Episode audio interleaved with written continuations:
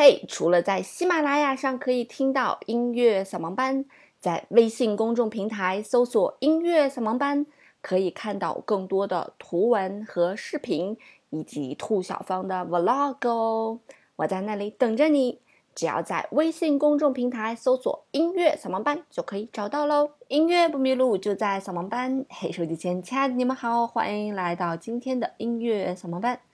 今天呢，要跟大家分享一条非常奇特的河。在我们的音乐史上，有各种各样的音乐家写了各种各样的河，黄河、蓝色多瑙河。我们今天分享的这条河叫做沃尔塔瓦河，它是来自于捷克的一条河哈。那么沃尔塔瓦河呢，来自于捷克的一位非常非常有名的作曲家斯梅塔纳。呃的一部交响套曲、交响诗叫做《我的祖国》。那么沃尔塔瓦河呢是中间的第二个乐章，也被誉为是捷克的第二国歌。那么整个的《我的祖国》呢是有六个乐章，每一个乐章呢都用标题显示了我这一个乐章就是在干嘛啊。所以这个东西就是交响诗，它就会告诉你，哎，我这一个乐章在干嘛，我要把它写清楚。那这首音乐呢，是斯梅塔纳在一八七四年到呃一八七九年三年时间所创作的这样一部乐曲，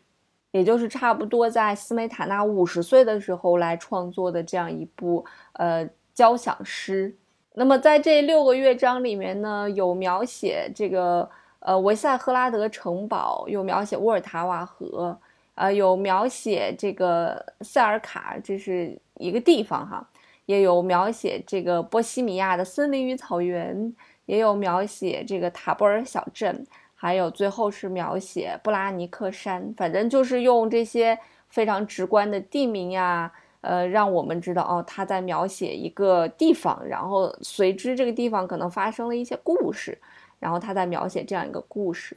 那么这六个乐章里面最最著名的就是我们今天所跟大家来介绍的沃尔塔瓦河了。说起来，沃尔塔瓦河真的是不得不再次推荐一下布拉格这个地方哈。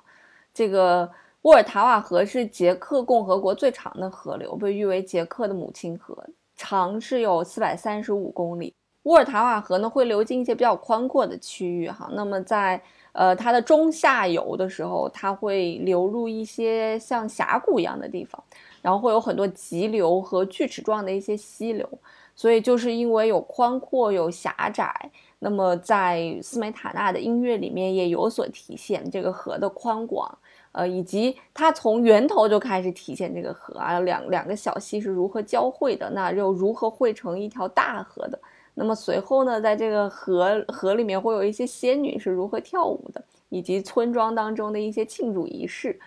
一方面是他的想象，一方面呢是他这个河流实际会是一个什么样的一个情况哈。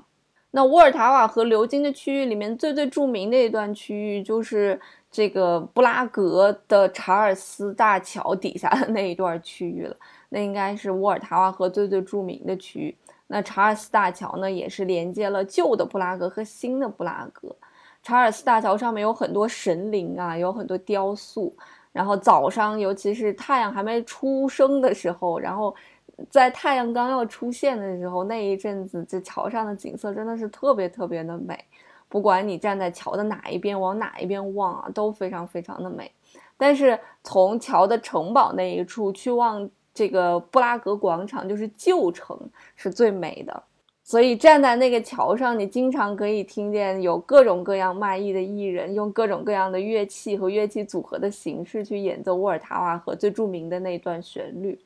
不仅仅是演奏沃尔塔瓦河那一段著名的旋律，在桥上还有各种各样的卖艺的这个艺人，拿着各种各样其他我们没有见过的一些乐器，去演奏一些特别具有民族特色的一些音乐啊，非常有趣。那么，在这个布拉格城堡的那一，也是靠近沃尔塔瓦河河岸那一处哈，有很多天鹅，呃，那儿的天鹅都是不怕人的，所以你尽可以拿着面包去喂它们，和天鹅进行一个零距离的交流和接触。这如果是要在咱们中国，肯定圈起来就有人卖这个喂天鹅的小零食了，但是在那边很好没有，所以你尽情可以拿着牛角面包去喂它们。那沃尔塔瓦河整个这首乐曲呢，听起来还是就是比较容易去聆听的，因为它描写的东西呢，就是很直观。比方说，他在乐曲的刚刚开始的时候，他就描写有两条小溪，这两条小溪呢将要汇成一条大河。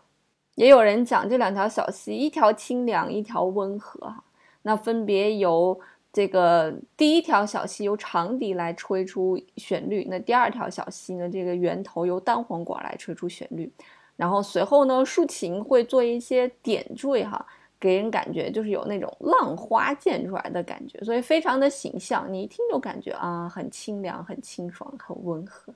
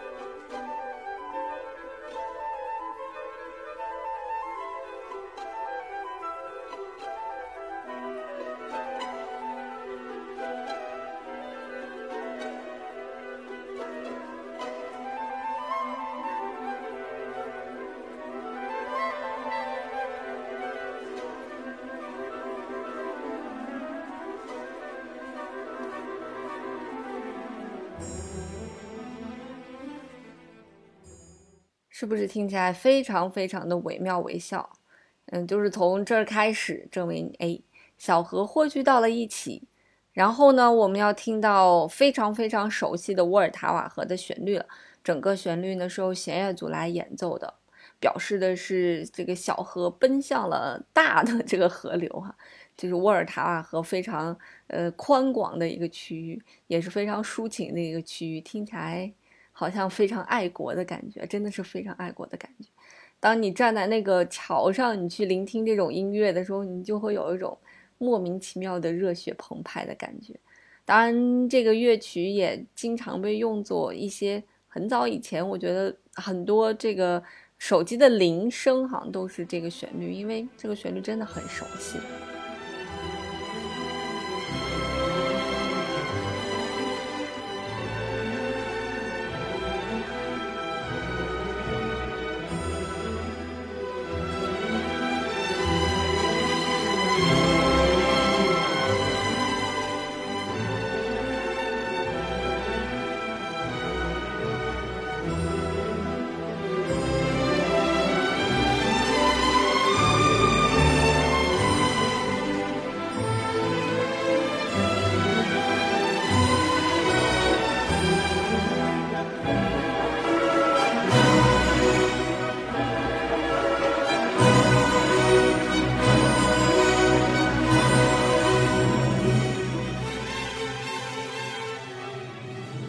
那紧接着呢，这个河流呢流经了村庄哈，呃，在村庄里面我们可以感觉到非常盛大的一种，好像是结婚的一种场面，反正非常欢快的一种舞蹈场面。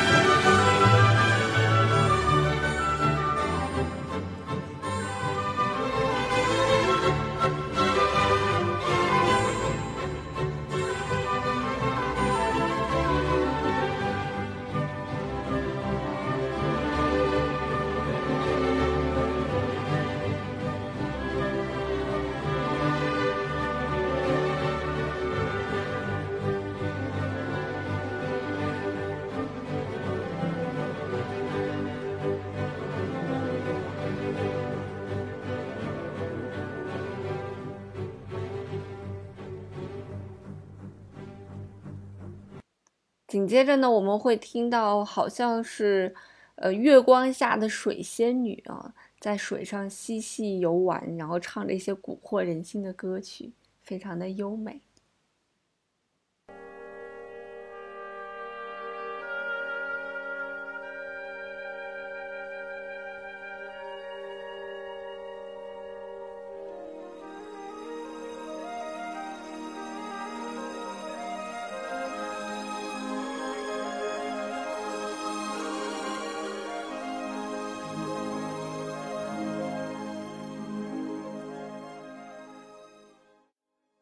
所以说，整部音乐呢，它都比较的，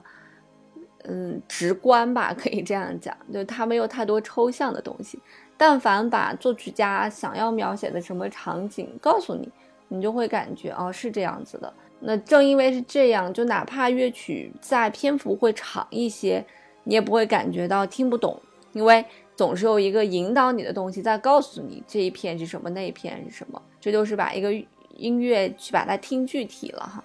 其实我觉得刚开始接触音乐的时候是应该把音乐去听具体，这样才能慢慢的吸引你去听，然后多听才能听到细节。如果嗯不是去听具体的音乐，而上来就听一些篇幅很宏大一个小时啊，然后你又听不懂的音乐，就难免会睡着嘛，这是非常正常的一件事情。所以先从具体的音乐听起哈。那尤其是在听音乐会的时候，也就是大家也常建议说，一定要把这个乐曲听熟了再去听。嗯，去听音乐会不是一个探险，去听音乐会是杀手。其实去听音乐会是听你熟悉的作品，再听它，或者在不同的环境听它，会给你一种什么样的新的感感触。所以越熟悉的作品，在音乐会当中越听，其实越有好处。不管什么样层次的人去演奏吧，当然能听到大师去演奏的作品，你会感觉毫无瑕疵，是一种非常美好的体验。但是当你听到一些没有那么完美的表演的时候，你也可以感受到，呃，为什么大师的表演那么让你感觉到神清气爽，那么的舒爽，就是会有一个对比，也是一件非常好的事情。那么沃尔塔瓦河随着仙女们的这个告别，又来到了我们熟悉的旋律，一个宽阔的既视感哈。好啦，那在这样一首非常舒缓的旋律下，我要做广告了。我的项目三到八岁的儿童的英语和音乐双启蒙已经启动啦，现在直接添加小助理的微信就可以去试听课程了。呃，小助理的微信是 f y f y 幺零二四幺零二四。其实我刚开始只是想做音乐启蒙的，但是很多人劝我说这样做太危险，还是要去功利的去看一下这件事情，所以就把英语和音乐结合在一起了。一方面学单词，一方面培养孩子的音乐素养吧。音乐不迷路，就在扫盲班。那我们这期节目就这样喽。